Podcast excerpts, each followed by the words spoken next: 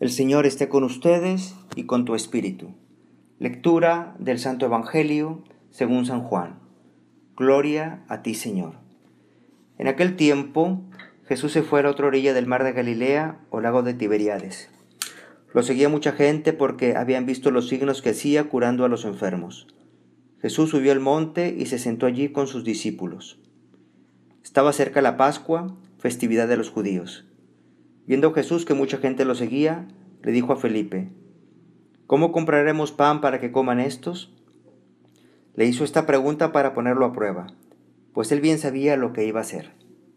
Felipe le respondió, Ni doscientos denarios de pan bastarían para que cada uno le tocara un pedazo de pan. Otro de sus discípulos, Andrés, el hermano de Simón Pedro, le dijo, Aquí hay un muchacho que trae cinco panes de cebada y dos pescados. ¿Pero qué es eso para tanta gente? Jesús le respondió, Díganle a la gente que se siente. En aquel lugar había mucha hierba. Todos pues se sentaron ahí, y tan solo los hombres eran unos cinco mil. Enseguida tomó Jesús los panes, y después de dar gracias a Dios, se los fue repartiendo a los que se habían sentado a comer. Igualmente les fue dando de los pescados todo lo que quisieron. Después de que todos se saciaron, dijo a sus discípulos, recojan los pedazos sobrantes para que no se desperdicien. Los recogieron y con los pedazos que sobraron de los cinco panes llenaron doce canastos. Entonces la gente al ver el signo que Jesús había hecho decía, Este es en verdad el profeta que habría de venir al mundo. Pero Jesús, sabiendo que iban a llevárselo para proclamarlo rey, se retiró de nuevo a la montaña él solo. Palabra del Señor. Gloria a ti, Señor Jesús. Señor, con tu sangre has rescatado a hombres de toda raza, lengua, pueblo y nación, y has hecho de nosotros un reino de sacerdotes para Dios. Con tu sangre, Señor, nos has rescatado este viernes de la segunda semana de Pascua. Queremos tenerlo muy presente esa sangre que tú has derramado en la cruz, que, que hemos considerado hace pocas semanas, y que lo estamos haciendo cada día, esa sangre nos hace sacerdotes. Todos, todos los bautizados tenemos el sacerdocio. La iglesia nos lo enseña, el sacerdocio común de Cristo.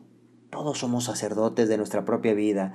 Por tanto, todos podemos ofrecer, ofrecer al Señor nuestras ofrendas, nuestros sacrificios, nuestras acciones como sacerdotes esas ofrendas diarias de nosotros, ahora mismo, en este momento, eso sube al Padre.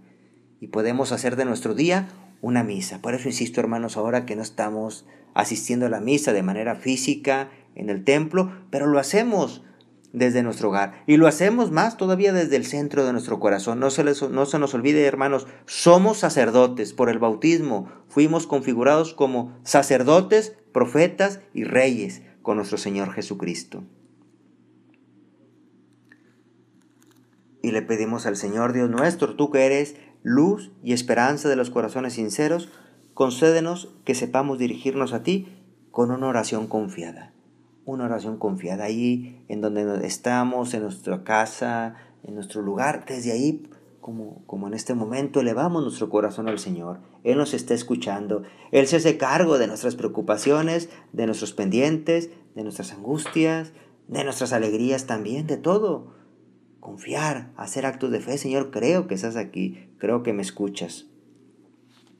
Hoy hemos escuchado este Evangelio del capítulo 6 de San Juan, tan hermoso, donde vemos esa preocupación del Señor, cómo Él está al tanto de todo, ve que hay aquella multitud que lo viene siguiendo ya desde hace algunos días y que ya desfallecen, que ya, ya no tienen para comer, que están en un lugar despoblado donde no hay alimento.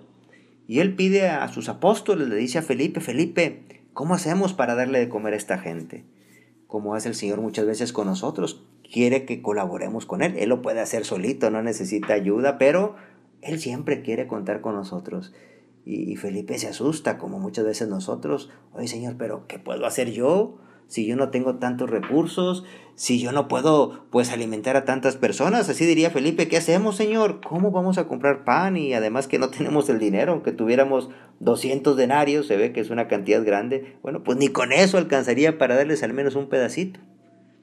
Y se ve que hay por ahí un joven, un muchacho que escucha y él se acerca con un corazón noble, generoso y da lo que tiene. Dice, mira, pues aquí está, aquí tengo esto, a lo mejor puede servir.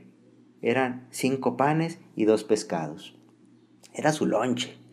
Probablemente su mamá le habrá puesto aquel lonche para él.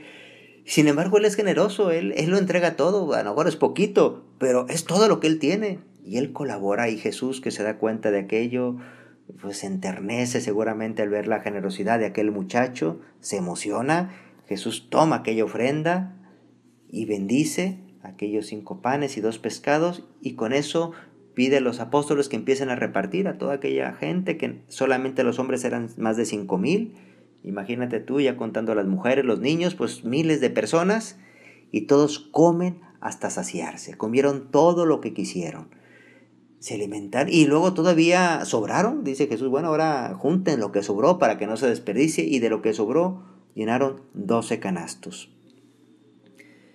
Qué maravilla cuando somos generosos.